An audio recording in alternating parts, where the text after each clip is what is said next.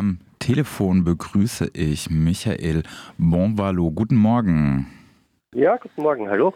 Ähm, du bist freier Journalist, ähm, lebst in Wien und arbeitest dort auch viel und beobachtest jetzt schon seit mehreren Jahren auch die rechte bis extreme Rechte in Österreich ähm, und deswegen auch gerade die ähm, ja, Corona-LeugnerInnen-Demonstration. Und letzten Samstag ähm, kam es in Wien zu einer oder einer der größten Demonstrationen in Österreich. Korrigiere mich, wenn ich da jetzt äh, falsch lag, von der Corona-LeugnerInnen. Inner, also die, die mit, tatsächlich die mit Abstand größte. Okay, ja. Ähm, unter ja ähm, ja nicht mal mehr versteckt rechter Symbolik. So stand auf dem äh, Fronttransparent, äh, schützt unsere Grenze nicht unser oder kontrolliert die Grenzen nicht unser Volk und äh, Hochtransparenten mit äh, Heimatschutz statt Mundschutz. Ähm, die Polizei war, wie man es von ihr erwartet bei solchen Veranstaltungen, ähm, ja unterrepräsentiert vor Ort. Und es ist, ähm, ja, die Stimmung war ziemlich aggressiv. Du bist unter anderem, du und dein Team, angegriffen worden. Magst du so ein bisschen nochmal erzählen, was war da am Samstag in Wien los? Gerne. Also wir haben eigentlich schon seit Beginn der Pandemie das Thema, dass äh, die ganzen Aufmärsche von extrem rechten Personen und Strukturen organisiert werden. Wohlgemerkt nicht mitorganisiert, sondern tatsächlich organisiert. Also so gut wie alle führenden Köpfe dieser Corona-Leugnerinnenbewegung sind Teil bereits seit Jahren einschlägig bekannte extreme Rechter und Dazu mobilisiert auch die FPÖ sehr oft regelmäßig im Hintergrund, beziehungsweise in anderen Städten als Wien ist es auch relativ offensichtlich, dass die ganz offen eine organisierende Rolle einnehmen. Und das hat sich jetzt aber diesmal in Wien auch noch einmal äh, qualitativ verändert, indem ganz, ganz offen die FPÖ als Partei aufgerufen und mobilisiert hat und den organisierenden Rahmen bereitgestellt hat. Und nur damit man das ein bisschen im Hintergrund behält, die FPÖ hat in Umfragen ja deutlich mehr äh, Prozent und ist deutlich verankert, auch historisch als die AfD. Also die FPÖ ist jetzt bei circa 20 Prozent in Umfragen, war aber auch schon über 30 und ihr Höhepunkt war 2016 bei der Bundespräsidentschaftswahl, wo ihr Kandidat knapp 50 Prozent der Stimmen der gesamten Bevölkerung bekommen hat. Das heißt, die äh, repräsentieren sehr viel, haben aber bis jetzt noch nie so wirklich das auf die Straße gebracht. Also die FPÖ hat mir immer so Kundgebungen gemacht und jetzt haben sie das Ganze wirklich ins Laufen gebracht.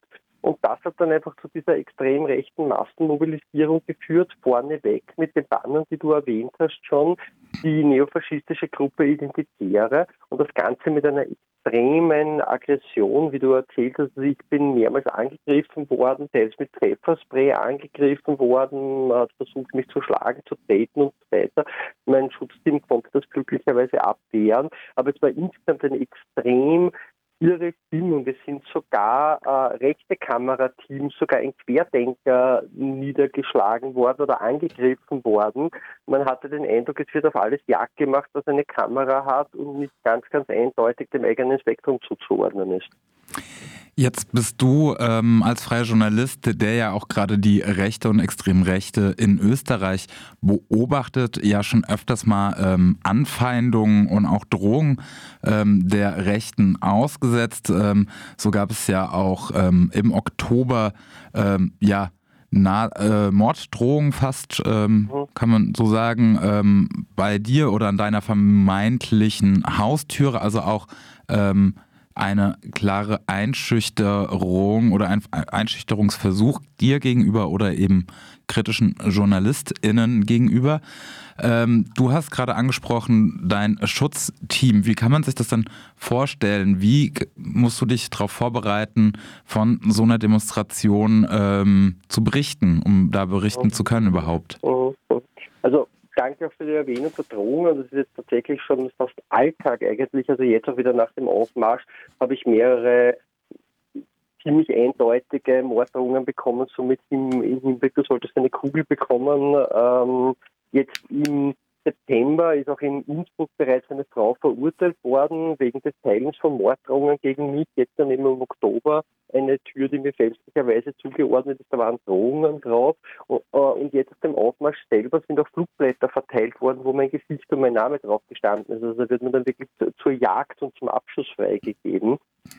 Ich selber habe natürlich einfach eine, also ich habe einen Körperschutz, ich habe Protektoren, äh, ich trage einen Helm und ich habe um mich herum äh, eine Reihe von Personen, die Angriffe abschirmen. Aus äh, vielleicht nachvollziehbaren Gründen mag ich da jetzt nicht genau in die einsatztaktischen Details gehen, aber es ist leider tatsächlich so, dass wenn ich diese Gruppe von Personen nicht um mich herum hätte, dann könnte ich dort überhaupt nicht mehr berichten. Und es würde auch nicht reichen, da jetzt mit ein oder zwei Personen rumzulaufen, sondern das muss eine substanzielle Gruppe von Personen die tatsächlich einen Schutzkreis bildet.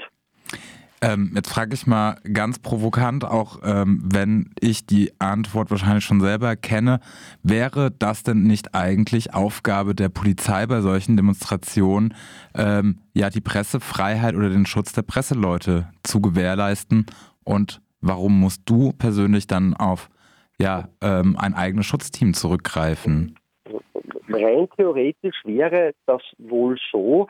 Jetzt muss man sagen, dass das natürlich in der Konsequenz dann bedeuten würde, dass mir eine Einheit Polizei permanent auf den Fuß folgen würde. Da ist dann auch die Frage, wie weit das nicht die journalistische Arbeit und Integrität beeinflusst. Aber das Hauptthema ist eigentlich, dass die Polizei sich bei diesen Aufmärschen bewusst dazu entscheidet, sehr, sehr wenige Kräfte in Einsatz zu nehmen und sehr, sehr zurückhaltend zu agieren. Es gibt eine Aussage des Wiener Vizepolizeipräsidenten, der sagt, sie haben zuerst angefangen, FFP2-Maskenpflicht zu kontrollieren und wie sie dann gemerkt haben, dass das die Stimmung zum Kippen bringt, haben sie dann aufgehört, die eigentlich vorgesehene FFP2-Maskenpflicht auf dem Aufmarsch zu kontrollieren. Und Dazu gab es diese, äh, massive Angriffe auf die Polizei. Die Polizei ist teilweise wirklich zurückgetrieben worden, hat massiv Pfefferspray einsetzen müssen. Äh, es gab Bewurf bereits am frühen Nachmittag auf die Polizei. Und jetzt stellen wir uns nur mal vor, was wäre, wenn das eine linke Demonstration gewesen wäre. Können wir uns vorstellen, dass die Polizei nach massiven Bewurf, nach massiven Angriffen, ähm, nach buchstäblich 10.000-facher Übertretung von Verordnungen einfach sagt, ziehen wir uns jetzt einfach mal zurück. Und es war ganz, ganz eindeutig zu sehen, dass die Polizei mit sehr wenigen Kräften vor Ort war, offensichtlich völlig überfordert war dann vor Ort. Aber das ist natürlich eine politische Entscheidung, wie viele Kräfte ich jeweils einsetze. Und das ist eine, eine Entscheidung, die zweifellos im EVP-geführten Innenministerium getroffen wird, weil das jetzt keine Entscheidung nur für dieses Mal war, sondern weil das eigentlich jetzt seit Beginn der Pandemie so läuft. Und das hat meines Erachtens auch wiederum damit zu tun, dass diese Aufmärsche meistens von Personen aus ländlichen Regionen getragen werden, auch in Wien. Die werden mit Bussen angekarrt und die ÖVP sich da offensichtlich nicht endgültig mit Teilen ihres Wählerinnen-Klientels verscherzen möchte. Ähm, wir wollen ja auch ein bisschen quatschen, dass eben diese Szene sich immer weiter radikalisiert. Ähm, ich sag mal, einen traurigen Höhepunkt ähm, hatten wir hier auch schon in Deutschland, als 20-jähriger Student ähm, erschossen worden ist oder hingerichtet worden ist, nachdem er jemanden auf die Maskenpflicht äh, hingewiesen hat. Ähm, in einer deiner neuesten Veröffentlichungen auf deiner Homepage fragst du, wie gefährlich ist die Situation?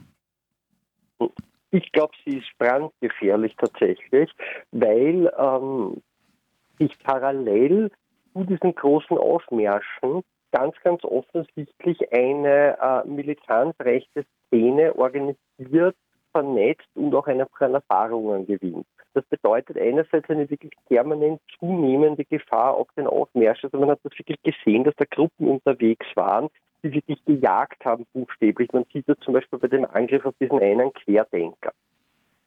Gleichzeitig äh, habe ich schon im Mai äh, exklusiv veröffentlicht aus geheimen Telegram-Gruppen äh, Chats, wo sich vor allem ehemalige Bundes- oder ehemalige und möglicherweise noch aktive Bundeswehrangehörige vernetzen, wo wirklich bereits über terroristische Aktionen geschrieben wird. Also da werden Anleitungen zum Bau von Bomben und Schrapnellen ähm, diskutiert und, und, und weiter verbreitet. Da wird überlegt, aus welchen Kasernen man in Österreich am Wochenende gut Waffen stehlen könnte. Da wird überlegt, wie man am einfachsten Maschinenpistolen im Rucksack durch Wien befördern könnte. Und das ist natürlich die zweite Gefahr, dass vor allem nachdem ja jetzt ab 1. Februar in Österreich eine Impfpflicht kommen soll und das jetzt von diesen Kreisen in ihrer Verschwörungsideologie natürlich so äh, gesehen wird, wie da würde ihnen jetzt, ich weiß es nicht, die ähm, Bill Gates 5G Giftspritze gegeben. Das könnte natürlich dazu führen, dass so in diesem vermeintlichen Widerstand gegen die Pandemieschutzmaßnahme Personen sich nochmal mehr radikalisieren und sich dann diese rechtsterroristische Szene tatsächlich formiert und zu Attacken übergeht. Ähm, jetzt beobachten wir das, ähm, dass eben vor allem auch Sicherheitsangehörige sich auch weit, also ähm, Sicherheitsangehörige oder eh, ehemalige Angehörige der Sicherheitsapparate in den einzelnen Ländern ähm, ja deutlich weiter nach rechts verschieben oder man kriegt das jetzt auf einmal mehr her. Ähm, wir haben es jetzt von den Waffenfunden, auch äh, in Österreich in den letzten paar Wochen sind ähm, ja Riesenwaffen Arsenale ausgehoben worden.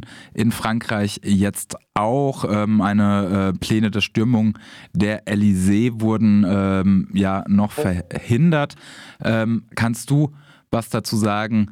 Ähm, sind diese rechten Szenen isoliert in ihren ähm, Ländern, jetzt ähm, Frankreich, Deutschland, Österreich, oder gibt es da auch schon ja, grenzüberschreitende Zusammenarbeiten?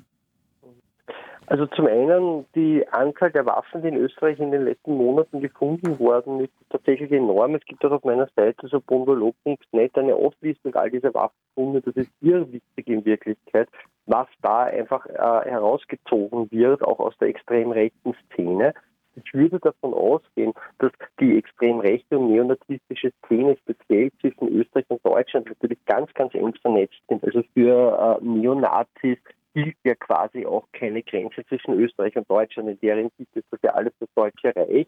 Was wir jetzt auch aktuell sehr gut beobachten können, ist, dass die offen neonazistische Szene in Österreich rund um die Szenegröße Gottfried Küssel, der ja auch in den 90ern eine Zeit lang äh, als gesamtdeutscher Führer fungiert hat, ganz, ganz klar andockt an die deutsche Neonazi-Partei Dritter Weg.